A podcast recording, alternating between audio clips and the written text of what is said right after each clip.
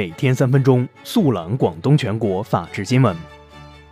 各位南方法制报的读者，大家好，欢迎收听本期法治新闻快递。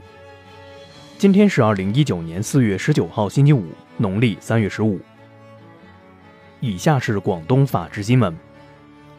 近日，广东省人民政府印发方案，要求从今年五月一号起。全省行政执法事前、事后信息统一在省行政执法信息公示平台公开，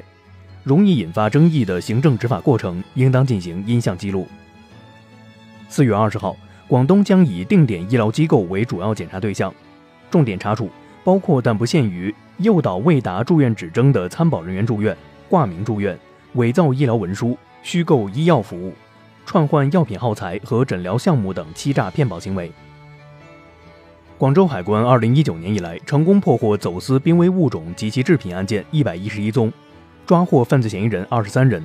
查获走私象牙、犀牛角、海马干以及违规携带进境的穿山甲鳞片、红珊瑚、玳瑁等濒危物种及其制品共计一百七十八点六六千克。近日，深圳南山区部分单位工作人员因违反工作纪律被严肃查处，其中被党纪政务立案十二人。经核查。两家单位两名工作人员上班时间玩游戏，七家单位九名工作人员上班时间网上交易、浏览小说网站、下载电影；七家单位十一名工作人员上班时间浏览不良网站、下载和储存不良视频和图片等。四月十七号，东莞市公安局通报，二月二十五号至三月二十五号破晓案春季攻势行动收网阶段，全市公安机关共抓获盗抢骗犯罪嫌疑人九百二十三名。刑拘八百零三人，逮捕三百二十八人，打掉盗抢骗犯罪团伙十八个，破获盗抢骗案件一千零一十五宗。四月十八号，有网友发布视频照片称，潮州市潮安区彩塘镇一女童被关在笼子内，疑遭虐待。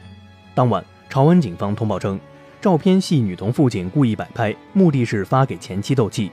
经法医检查，女童身体并无外来暴力伤害痕迹。四月十八号，佛山顺德一疑似怀孕女车主坐在奔驰车顶维权，称其奔驰新车发动机故障。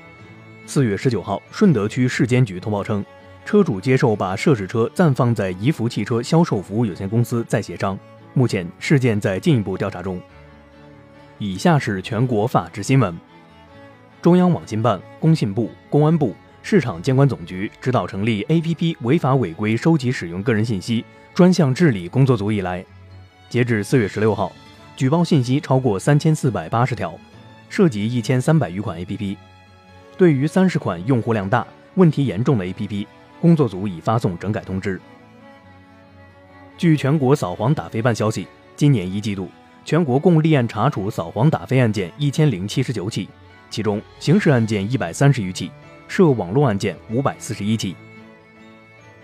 四月十八号十四时，教科书是老赖当事人黄淑芬起诉律师岳深山侵权责任纠纷一案开庭。二零一五年十月六号，黄淑芬开车将赵香斌等人撞伤，法院判黄淑芬赔偿。岳深山转发涉案视频，称其一分钱未赔。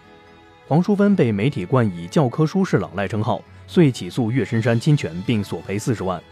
该案未当庭宣判。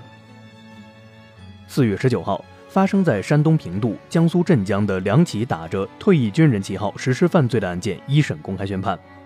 被告人钟世峰、白俊国等人因犯聚众扰乱社会秩序罪、妨碍公务罪、故意伤害罪，分别被判处二至六年不等的有期徒刑。近日，一篇名为《河北省在线堪比曹原更牛的原府》的文章指出，邯郸市曲周县一名袁姓富商非法占用基本农田，建设了五万平方米的私人宫殿。四月十八号，曲周县相关负责人回应称，此项目存在未批先建、违法占地、违规建设问题，将依法处理。辽宁省抚顺市公安局通报，四月十八号，网民地方 VDSFLY 在帖文“棋盘山着火了，能烧到抚顺不下”跟帖称消防员都死去吧，造成不良影响。目前，该网民杜某林因寻衅滋事被警方行政拘留十五日。